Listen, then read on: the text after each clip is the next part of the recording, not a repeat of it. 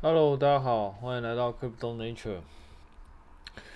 这几个这一两个月来，大家还好吗？就是我们可以看到，嗯，基本上就是每天都有新低价啦，尤其是在这个市场上，目前看起来就是，呃，状况应该十分的惨烈，这样。然后我们看到各类的反指标不断的在就是信心支撑，所以反过来说就是，呃，目前还没看到底啊，真的是还蛮屌的。我那个呃，我记得那 SOL 一开始最高点在两百五，两百五左右，然后一路杀杀杀杀杀杀到一百五，大家大家应该觉得哦，干应该已经到底了吧？没想到妈的还可以再杀，杀杀破一百。看，真的是很屌。那种一就是在几个月前买到一百三的，想说应该很稳的，结果我没想到，看再再次突破大家的那个大呃大家的认知，这样果然这种所谓的支撑，基本上很多时候都是看看而已。看一百三有撑啊，看没有一百二，一百二有撑没有在一百一，一百一有撑没有在一百，看一百有撑没有在在九十几这样哦。昨天晚上看到的最新价格应该是九十八啦，但是今天早上我应该还没看，所以还不知道目前价格来到哪里。但是基本上还蛮刺激的啦，所以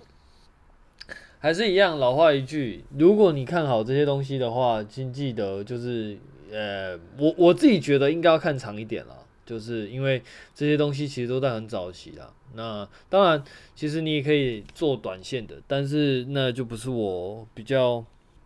熟悉的范围，因为因为短线其实真的还蛮难说的啦。就像就像刚刚的例子一样啊，一开始大家以为就是底可能在一百三左右，现在来到一百，你怎么你怎么办？对不对？如果你在一百三那个时候就 all in 了，现在应该嗯，目前来说整个市场应该还没有止跌的痕迹啦，因为我记得。早，嗯，昨天看起来 BTC 应该来到三万五千，三万五千块，所以其实跟上上上礼拜比四万多，其实也是有再继续往下杀啦。所以其实我觉得大家都嗯小心啊，小心，因为之前我才刚看到那个那个大家有在讨论说，可能是以太坊可能大概三万呃三千一百，可能是个。就是有一个有一个有一个底，但是事实上现在已经得到两万啊两千多了，所以呢，自己小心。那如果要减的话，其实就是慢慢减了。那它、至于什么时候会到底，其实我也不太确定了。但是就是自己小心，因为这个波动实在是蛮大的。然后。目前市场上大概就是这样了，呃，比较硬的，目前看起来大概就两只，我我目我有观察到了，呃，三只大概三只吧，ATOM、Luna 跟那个 Matic。那 ATOM 跟 Luna 呢，其实事实上也是我们很早期都有陆陆续续讲过的。ATOM 它是 Cosmos 的代币，那关于 Cosmos 这个专案，其实我们在很久很久以前，他一两一一年多前的集数就有讲过，它是一个跨链的协议。那其实它其实呃，我自己觉得这个专案其实蛮有趣的。我很喜欢用 Web Two 的 framework 来来对这些东西做比喻。那讲到 Cosmos，我们就又不得不提到我们老朋友，就是 Polkadot。这两个专案其实都有。呃，有一些雷同之处。首先，他们都有 SDK，那这 SDK 可以让你去做链，就是你可以开发新的链的专案，使用是应该说你可以使用他们 SDK 去开发新的链的专案。但是他们中间还会还是有一些差别。首先，在早期的 Polkadot，它会提供你，就应该说你加你使用它的 SDK，你不一定要加入它的生态系，但是。它的生态系里面是一个跨链的生态系，也就是说，你使用它的 SDK 做成一条链之后，你可以用，你可以自己去 maintain 这个链的生态系，你也可以，对吧？你也可以，你可以 maintain 自己 maintain 这个链的安全性。你也可以加入它的生态系，那你可能就是去租它的插槽，然后使用它的插槽去做呃，去去维护你的安全性。那使用它的插槽，你就必须要去，就是那个，应该说租赁它的插槽，你就必须要去进行拍卖。那拍卖你就必须要，呃，不能讲拥有，其实你不一定要拥有，可是你可能。必须要找到一些 DOT 来帮你，就是来来有点像是相信你，然后愿意帮你去做抵押的动作，这样，他就是等于说愿意投你一票啦。有点像是因为因为你有两种方法，第一种方法是你要进行拍卖有两种方法，第一种方法是你拥有一大堆 DOT，然后你进行拍卖，第二种方法是。你可以去让很就是有一些人，然后他们相信你的专案，然后把 DOT 投在你这边，然后你可以使用这些 DOT 去进行拍卖。我目前知道会有的这两种方法，也就是说你不一定要买很多 DOT，可是你必须要找到很多 DOT 来来 support 你这样。然后，所以假设你拍卖这个插槽，你就可以加入这个生态系，然后这个这个链的安全性就你可以共享。Cosmos 呢，早期是没有这个机制的。早期的 Cosmos 是我每一个链，你可以用我 SDK 去做你的链，但是你的链的安全性你必须要自己去掌控。Cosmos 的生态系只负责我怎么样在各种不同的链去做去做沟通，也就是说怎么样做跨链。但是呢，最近 Cosmos 有一个很特别的地方，就是它有提供呃。共享的共享链的安全性的这个计划，所以某种程度上来说，它可以像 p o k d a 一样，就是我可以让一些人去帮我做抵押，就是假设我有一些 H A A T O M，然后我可以帮某一个专案做抵押，那就可以让他去共享整 A T O M 的。的安全性这样，目前看起来比较像这个样子啦，所以它的它的模式就会比较像是 poke 等之类的模式啊。这这个部分的话，这关于共享安全性的话，我之后会再开，就是比较，嗯，我之后会比较详细的去解说这这件事情，因为因为这个是在它的 roadmap 里面，那目前是我自己。看到一些文章，然后所得到的结论，但是并不代表它一定是这个样子，可能就是之后我再有更多研究，然后甚至它已经快要呃被更新到主网上面的时候，我才会再做更确认的那个解说。这样，但目前看起来比较像这个样子啊。那这样子的话，其实它就会有很有一些好处。首先，你可能不一定要。拥有很多 ATOM，你也可以去共享 ATOM 的安全性。那我觉得这个部分对于 ATOM 来说是一个蛮大的好处。首先，为什么 Polkadot 会推出那种你不一定要拥有 DOT，你也可以去进行拍卖的机制呢？因为很多新创团队事实上一开始是并并没有那么大的财力。那以往呢，你要拥有这么大的财力，应应该说你要维持一定安全性，你就要目前来说以 POS 的话，你就必须要有一定的资本，你才有办法进行安全性的那个维持。那一大部分的新创团队事实上是没有这种财力去做这样子的事情，所以通常来说，呃，它就会变成是，比如说有天使投资人，然后去投资你这个东西。因为有投资你这个东西，所以你可以去做，嗯，你可以去做你自己的链，然后用他们的资本去维护你的安全性。但是透过像 ATOM 或者说 POK 这样的机制，它就可以让很多小的新创团队不需要拥有这么大的、这么大的资本，也可以做类似的事情。但是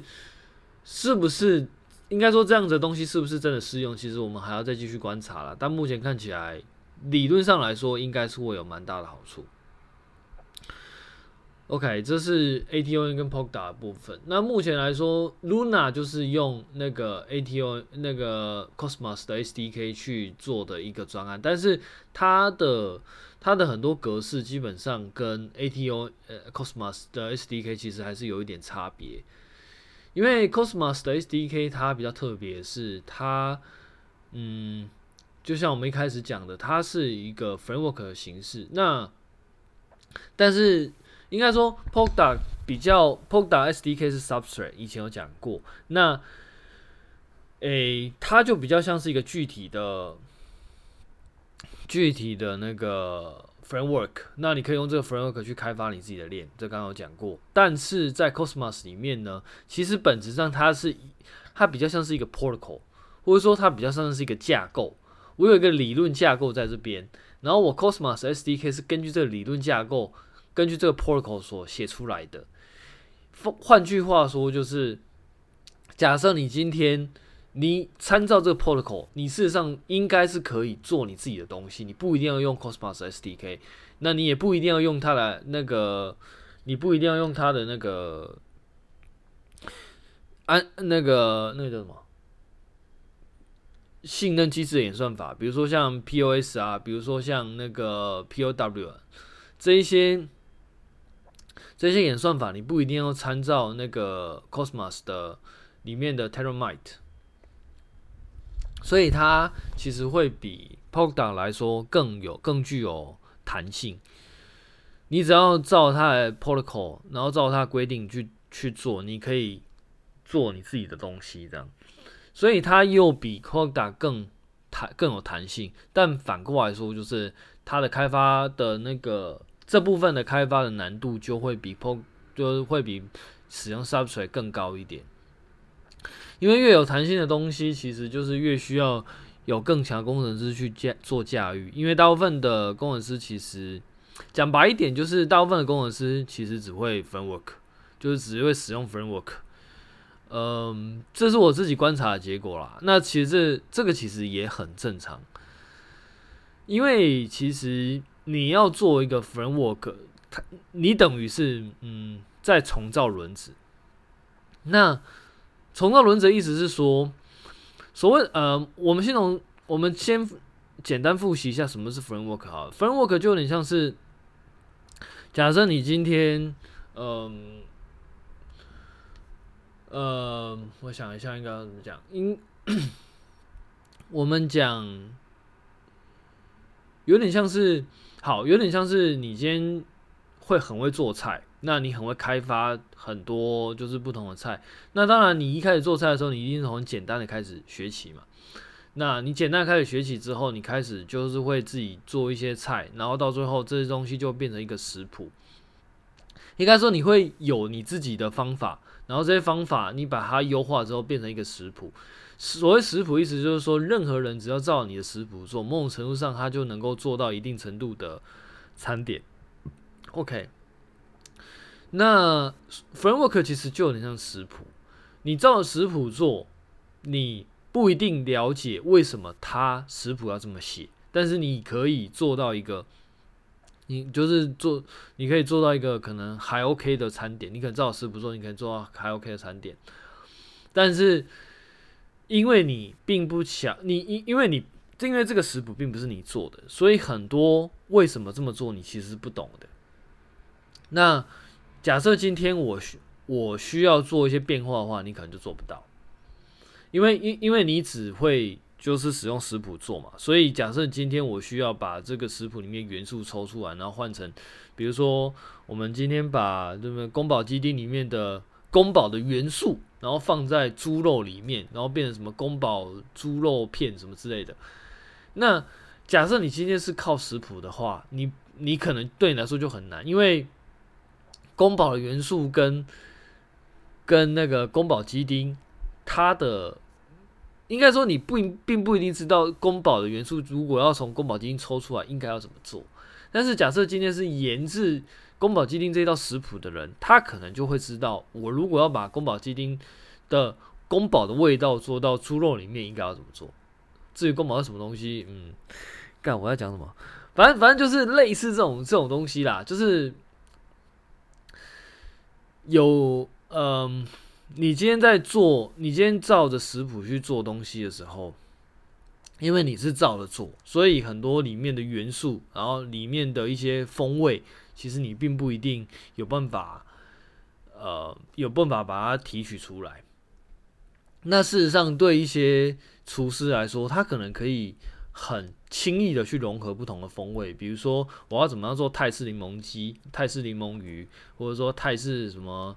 或者说把泰式柠檬鱼放到盐酥鸡里面之类的的味道放在盐酥鸡里面之类的这些东西。假设你今天真的有掌握里面的一些呃精髓，那这你事实上只有掌握这一些比较细部的东西的话，你应该是可以做得到的。可是，如果你只是会照着食谱呢里面去做的话，你其实并不一定有办法达成。那 framework 其实道理也在这边，因为 framework 它基本上也是很多基本的城市所组成的，或者说城基本城市的知识所组成的。它只是把以往我们在写城市的东西，把它变成一个模组化。那后来的人只要照着这个模组化的使用手册，你就可以做到一个还不错的软体。但是反过来说，就是假设你今天有办法做这些 framework，也就是说，在食谱上面，就是你今天有办法研发食谱的话，你因为你今天是从很简单的菜一路自己做上来的话，你就有能力研发食谱，那你就可以去抽换不同风格的的味道在不同的菜肴里面。所以这这个这个最大的差别其实就在这边。那。这这样会有什么坏处呢？坏处就是，呃，应该说这样会有什么好处呢？好处就是你很容易就可以做做出一道不同的菜肴，但坏处就是，假设今天我需要做一些变化的话，你不一定能够做得到。那其实软体业很不很，应该说有一部分的软体从业人员其实不是很喜欢大家做很多 framework，因为它会有一个坏处就是。第一个，你浪费你的时间。假设我今天要做网页的话，你用 framework 可能一个礼拜或者说两个礼拜，你就可以做出一个非常非常简单的东西，就是只有一只有一个页面，然后里面有 Hello word，你可以可能可以很快做出这样的东西来，而且这样的这样的网页可能它会有很强大的功能性，它会有很它会有很高的弹性可以去做调整，那甚至什么前后端的。关注点都能分离，然后你还能够去，如果未来有需要的话，你还可以扩充不同的不同的 package 这样。但是假设如果你是自己做的话，就不太可能，因为你如果你自己做的话，你只能用一些很很 basic 的东西，然后去做成一个网页。那这样的话，其实好坏处就是，假设因因为因为是你自己做的嘛，所以你不一定有考虑到那些弹性。或者是说，当你考虑到那些弹性的时候，事实上你就要花更多时间去做。那因为 framework 是人家已经帮你把这个时间全部都已经做完了，所以差别就会差别在这边。但是，因为你第一个浪费时间，然后第二个就是说，你做出来的东西可能不见得跟 framework 比，不见得那么好用。所以，其实大家某种程度上有很多人其实并不喜欢。工程师自己造轮子，因为你使用 framework 的话，因为大家参照一个版本，应该说大家参照一个标准。假设我今天是一个公司，大家参照一个标准，那我要去找人，我比较好找。那我今天要去维护，我也比较好维护，因为我有一个公版可以参考嘛。可是如果你是你自己写的话，那只有你知道啊，除非你有办法把它变成一个 framework 的样态的形式。但是第一个它需要时间，第二个它需要能力，所以。在这各种条件的状况下，其实你就会发现，其实现在的各种网页其实都是大部分都是各种 framework 的延伸啦。那最常见的其实就是 WordPress。WordPress 是 PHP 算，我个人会把它定义为 framework 啦，其实也算是一个 framework。然后，但是只是说它变做的更便利。那所以其实总结一下，你就会看到，假设你今天。像嗯、那个 Cosmos SDK 这样的话，其实到最后你还是会使用它的，你还因为为了方便起见，你还是会使用它的 framework，因为对对大部分的开发者而言，开发自己的 framework 是是相对来说比较难的地方。那这就是 Substrate 的好处，因为 Substrate 其实就是某种程度上把你限制在这个 framework 里面。当然，你也可以做一些扩充啦，不过它就是把。它就是比较符合 Web 2里面的使用习惯，就是你有一个 framework，那我你可以帮我做扩充，但是我的 core 是差不多就在那边的。那 Cosmos 基本上它的好处就是，你只要你想的话，你可以根据它的 protocol，然后自己去做你自己的 framework。但是坏处就是它需要更更强大的能力这样。那呃，以现在软体的发展程度来说，其实大部分的人其实并没有并没有办法做自己的 framework 这样。所以我觉得这是两边一些开发上的差异啦。那至于至于那个未来会怎么发展，其实我们就嗯，就我们就还是要就是看未来，就是看发展的状况了。因为目前来说。至少以这一两个月来说，其实 Cosmos 生态系的东西其实相对来说是比较强势一点，尤其尤其是 Luna，Luna 真的是蛮强势的。但是也不能说 Polkadot 这这个路线就会失败，因为事实上，嗯，它在二零二一年的时候，事实上也涨势也是相当不错。所以两相比较之下，我们就可以看后续接下来发展了。但是。软体的发展归发展，但是币价会会怎么走，其实我们就很难去掌控了。因为币价的掌控，其实它会跟一些情绪有关啦，还有一些可能有一些人被砍仓啊、爆仓啊，然后就强制砍单什么之类的，所以这一切都还很难说啦。但我们就是只能就是慢慢观察，然后慢慢去做部位的调整，这样。好。那关于市场的部分，可能就讨论到这边。那接下来就是我自己的一些专案开发的一些分享，这样。那目前来说呢，我应该，呃，在在那个 Solana 的的 SDK 开发上，其实应该已经来到最后的那个 Press Order 部分了。然后呢，其实我必须说，开发自己的那个。因为我我自己是用 Rust 嘛，那我也去看那个 Siren，它是怎么样去去打这些去打这些 transaction。那因为它是透过 Solana 的 Web3 的 JS 去做，因为我自己是用 Rust 重写，所以对我来说，就很多东西必须要呃真的一步一步的去观察 JavaScript 它的实作到底是怎么样。所以真的是还蛮辛苦的啦，尤其是我觉得那个 RPC 的 RPC 的部分真的是有些有些东西，我真的觉得为什么要设定成这个样子？我觉得真的还蛮这个设计真的是有点有点麻烦。最最让我觉得最让我觉得很麻烦的就是说，像那个嗯，在 Siri 里面，你每一个像你你每一个 Open Account，应该说你每一个。储存资料的地方其实都是算是一个 account，那 account 有一个 address，然后你要再从这 address 里面去拉资料出来，其实就有点像是说我们以前在写 C 的时候，你有个 address，然后你要 dereference 这个 address 的时候，你就是用这个 address 去 dereference，那你就可以拿到这个东西的值。那其实，在 account 其实它就有点这个味道，你你呃一 account 有一个 address，然后你再透过这个 address 去去拿那个。去拿那个，嗯、呃，去拿这个值里面的，应该说去拿去拿这个地址里面对应值。那他这种做法就会让你整个 Serum 一直去打，就是去打那种不同的 request，甚至其实你在很多假假设都是这样设计的话，其实整个 Solana 的 RPC 应该就要很强才对，因为因为因为假设我我今天要拉。整个市场的资料，然后我可能就会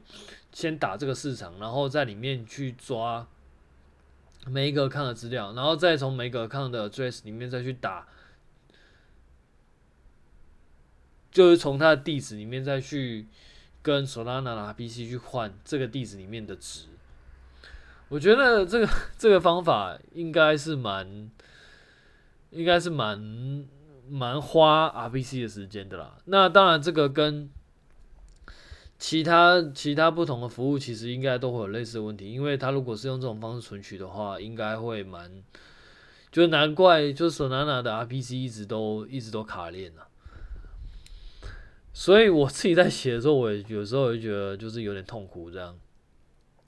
但是会不会有解决方法呢？我可能还会再看一下 PC 它的 spec，看是不是有其他方法可以解啊。但目前来说，呃，这个部分真的是让我觉得有点有有点痛苦。然后，然后因为我是用 Rust 写的嘛，所以因为因为那个 Solana 的 SDK 本身 client 端是使用那个。它自己的 synchronize 的部分，那我自己的话是会用 synchronize 的部分，所以相对来说就会更更麻烦，对，所以所以这个部分实在是有点嗯有点痛苦啦。不过我觉得，嗯、在间接这个部分的话，只要一过。就是只要一接上，其实基本上后续都还好。然后我还有一个另外一个心得，就是其实，在如果是在开发 blockchain 的话，其实大部分的，其实大部分的精力应该是会开在开发前端，反正后端应该是还好。因为目前来说，后端主要开发的语言，比如说像 Solidity，或者说像 Solana 可能就是 Rust，然后 Polkadot 可能就是 Ink，然后 Cosmos 呢可能也是 Rust。其实这几个部分看下来，我们会我我自己发现到一个一个点，就是说，事实上他在做合约部分的话，他用到语言其实相对来说都是比较，呃，我自己觉得比较相对是比较没有那么麻烦的，因为如果你写合约的话，他。比比如说像 Solidity 好了，它它的语言基本上算是有点简化过的，它很多功能其实基本上也不会让你用，更不会说，因为因为因为它很多语言基本上就是也没有什么太多的那种平行化的地方。其实其其实我觉得写程式目前来说最难的应该是你怎么平行化，你怎么做 concurrent。可是这些东西其实在合约里面其实基本上都不会有这样的功能。比如说像 Solana 好了，它里面 Rust 的合约部分其实基本上也不并不并并不会有刚刚讲的那个呃 synchronize 的东西，所以相对来说就减低了很多难度了。也就是说，假设你只要会一些 Rust 的基本的东西，然后把它练熟，合约部分大概没什么问题。我我觉得啦，那其实反过来说，反而是前端真的比较麻烦。前端的话。你的 TypeScript 跟 JavaScript，然后你要怎么样去跟合约做互动？其实这部分反而真的是比较比较需要，就是花时间去去思考的地方。只是我一个心得啦。虽然虽然我自己比较喜欢 Rust，不过以区块链工程师来说，其实应该是前端会比较吃紧才对。因为因为其实后端比较难的部分，大部分在那个链上的工程师其实都会帮你去处理掉。那你唯一做的其实就是一个 contract，就是我我们今天假设你不会去碰一些比较链上 core 的东西的话，你唯一会碰到的就是 contract。那 contract 其实基本上这种 framework，我今天设计一个东西出来给你，基本上我就希望它好用，就就是希望它简单，因为不好用的东西其实大部分人不会想用。哪怕你功能非常强大，但是只要你不好用，你只要你很难写，其实大部分都会选择好写的那一些。这这是我个人的观点了。那那就是为什么为什么我会说大部分的工程师其实只会到 framework 这一层就结束了，因为这一层往往都是开放出来给你写的，而这一层往往也都是相对来说比较单纯，那甚至可以说比较嗯容易吗？会会比较简单一点啊，因为因为因为因为坦白说，那些比较困复杂的细节其实都被隐藏下来了。当然你自己要去修改那个 framework，那又是 another story 啊。但是如果你光是使用的话，其实我们可以看到很多 tutorial，它其实就就就真的还蛮还还蛮快的。那事实上，以我自己的观点，我也会觉得使用这些 framework 事实上真的是蛮快的。相对于你要去拆解那些细节，然后全部自己来，我觉得应该是省了很多很多时间了。所以，嗯、所以你会看到很多那种 counter 语言，其实其实跟呃，其实跟很多。应应该是说，你会看到很多 country 语言，它会把很多功能都把它 disable 掉，也就是说，你不会让你写到一些比较复杂的东西。那甚至我的我几乎可以预期，就是说未来的 framework 或者说未来 framework 的 DSL 会越来越简单。那这件事情其实并不一定是在 brand Blockchain 这边有发生，其实我们可以看到，其实，在 Machine Learning 其实也有发生。其实一开始，像我一开始早期在写 Machine Learning 的时候，其实到那个时候，我还我还必须要自己写 C 加加，然后去做 Training。可现在，其实应该没有很少有人在用 C 加加 Training 了。其实大部分会 Training 的，其实都是用 Python 啦，甚至一些更高级的语言，比如说像 JavaScript，比如说像那个。呃，甚至你可能连连写程式都不用了，你就是用 UI 点一点，然后就可以开始 training 了。那我自己觉得这这这个会是在软体上面的趋势啊，就是你使用的人，你要接触到的东西一定是越来越简单，因为因为使用的原因有很多种。假设你今天是一个完全不会写程式，可是你可能想要用 AI 的人，那我今天要让你。要会写 Python，甚至要会会写 C 加加，你才能圈你。那对我来说，假设我今天是开发 framework，可能就不合理嘛。我当然是希望我的 framework 能够越多人用越好，因为对我来说，这样我我等于在扩充我的市场啊。我今天把我今天把那个使用门槛拉到 C 加加这么高，能够使用的人就是只有那一些人而已。可是假设我今天把使用的门槛放到 Python，诶，那我使用的人数是不是就变多？因为 Python 使用的人就是就是比较多嘛。可是如果我再把这个使用的门槛先放到 UI，也就是说你可以使用一些 Web Tool，然后你就可以去 training 的话，那我是不是我的受众就更多了？而且反过来说，我也是解决了更多人的问题啊。因为很多人，比如说像我是一个面包，假设我是一个呃面包店老板，我想用 AI 去。去分析我的客群，然后我还要去学写 Python C 加加，我才能够用。那我不就是，那我那那那等于就是我我几乎很难去使用这个东西啊，对吧？所以这个部分也会解决到我问题啊。所以我自己会觉得，其实这个部分应该就会是一个趋势啊。不不管是你是做哪个部分的，只要在软体软体产业，应该都是都是如此。好，今天就先讲到这边了。那下礼拜要农历春节了，我不知道我有没有时间去做那个，就是开 Podcast。我应该会把这个东西带下去啦。但是，呃、如果下礼拜没有更的话，就是代表，呃，就是可能就休息啦。那，呃，我尽可能每一个礼拜都更啦。那有些时候真的是，呃，没有时间，我真的没办法。好，就先这样，拜。